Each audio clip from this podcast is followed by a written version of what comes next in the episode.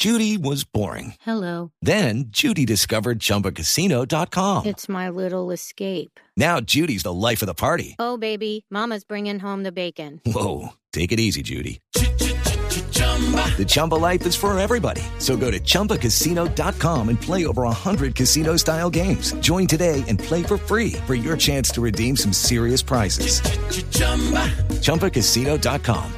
No purchase necessary. Void where prohibited by law. 18 plus terms and conditions apply. See website for details. En información internacional, un muerto y miles de evacuados deja un gigantesco incendio en el puerto chileno de Valparaíso. Una mujer de 67 años de edad falleció en las últimas horas de un paro cardiorrespiratorio a causa de este incendio declarado en una zona próxima a la ciudad de Viña y Valparaíso, a 120 kilómetros de Santiago de Chile, el cual ha obligado a una evacuación masiva, acaban de informar las, las autoridades.